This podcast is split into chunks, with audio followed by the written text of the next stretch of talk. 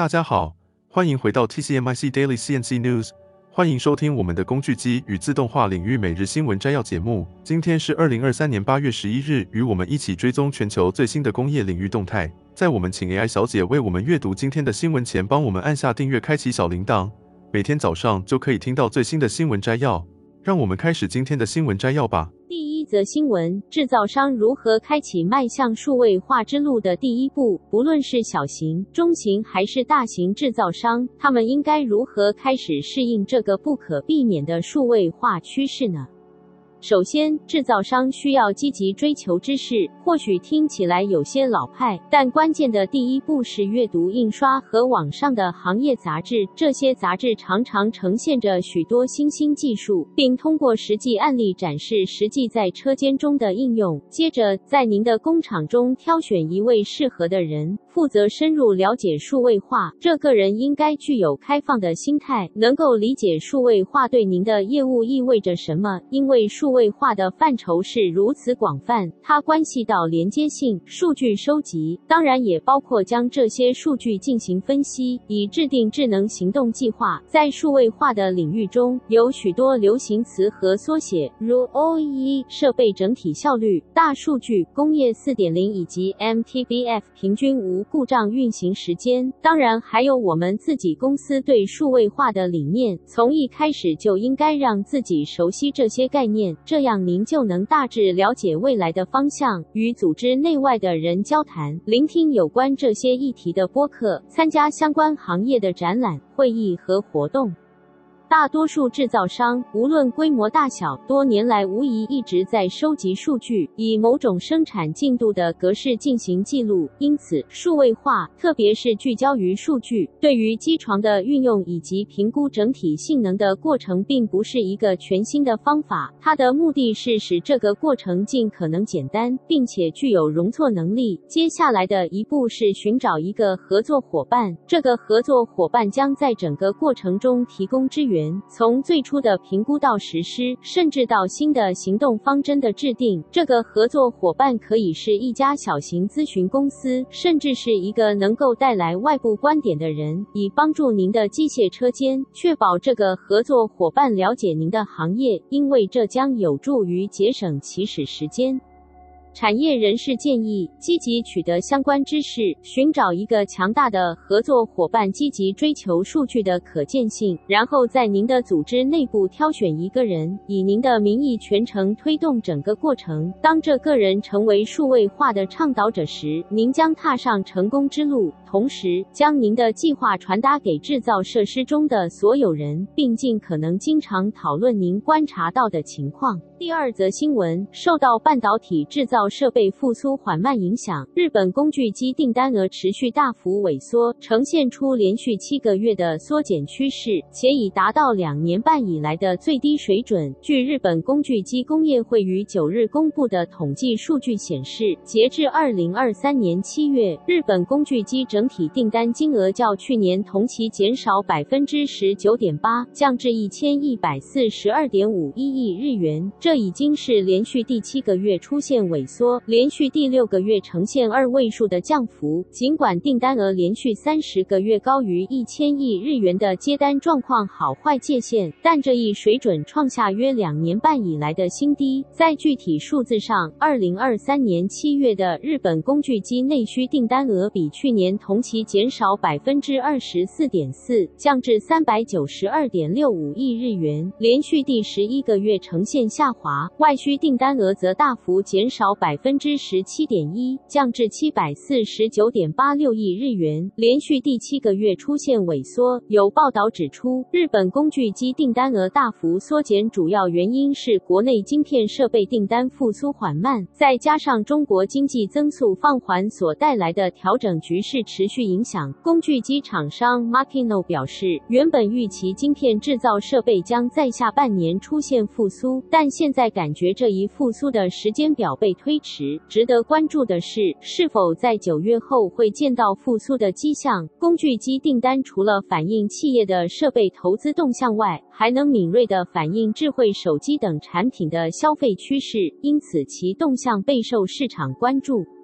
截至二零二三年一至七月，日本工具机订单额较去年同期减少百分之十六点二，降至八千八百二十六点八八亿日元。其中，内需订单额下滑百分之二十点五，至两千九百一十三点四八亿日元；外需订单额则下降百分之十三点九，至五千九百一十三点四零亿日元。JMTBA 于一月十一日表示，预计二零二三年日本工具预计订单额将年减百分之九，降至一点六兆日元，成为过去三年来首次出现萎缩。第三则新闻，当前制造业正在经历着巨大的变革。为了保持竞争力，许多制造公司正处于实施智能制造解决方案的压力之下。这些解决方案旨在实现流程和工作流程的数字化和自动化。每当一个行业经历地动变革时，不可避免的会引起瓦解、混乱，有时甚至会造成焦虑。制造公司正面临着两个关键挑战：首先，如何实际规划和实施工业四点零技术，其次，如何获得员工的支持，减少他们对技术取代工作的恐惧，识别和解决与工业四点零相关的常见误解，将有助于经理和车间工人更清楚地了解智能制造，制定实际的期望，并减轻员工对被取代的恐惧。员工第一个误解：工业四点零将导致失业。让我们先解决最大的迷思，这也是制造业员工最担新的问题之一，智能制造技术并不会让所有人失业。虽然工业四点零技术将自动化许多手动任务和工作，但它并不会完全取代人类。历史已经证明，自动化可能会使一些工作变得多余，但往往也会在新的工作和机会方面创造出更多。例如，亨利·福特于一九一三年引入流水线组装后，汽车的制造时间从十二点五小时减少到一点五小时，这不仅带来了更高的生产和销售，还增加了更多的就业机会。随着制造商实施更多智能制造解决方案，将涌现新的角色，如技术人员、数据科学家、软件工程师以及专业机械操作员等。第二个误解：智能制造成本高昂。与安装生产线和机器人相比，智能制造的成本相对较低。当然，在规划和实施任何形式的的自动化过程时会有一些前期成本，然而这些成本很快将因提高的效率、更高质量的产品、缩短的交货时间以及与手动过程相关的较低间接成本而得到补偿。根据麦肯锡的一份报告，工业4.0的投资回报率可能非常高。添加人工智能和自动化技术可能会带来机器停机时间减少百分之三十至百分之五十，产能提高百分。分之十至百分之三十，生产效率提高百分之十五至百分之三十，预测准确度提高百分之八十五。因此，即使能够实现这些潜在的业务增益的较低端，制造公司也有望迅速收回最初的支出。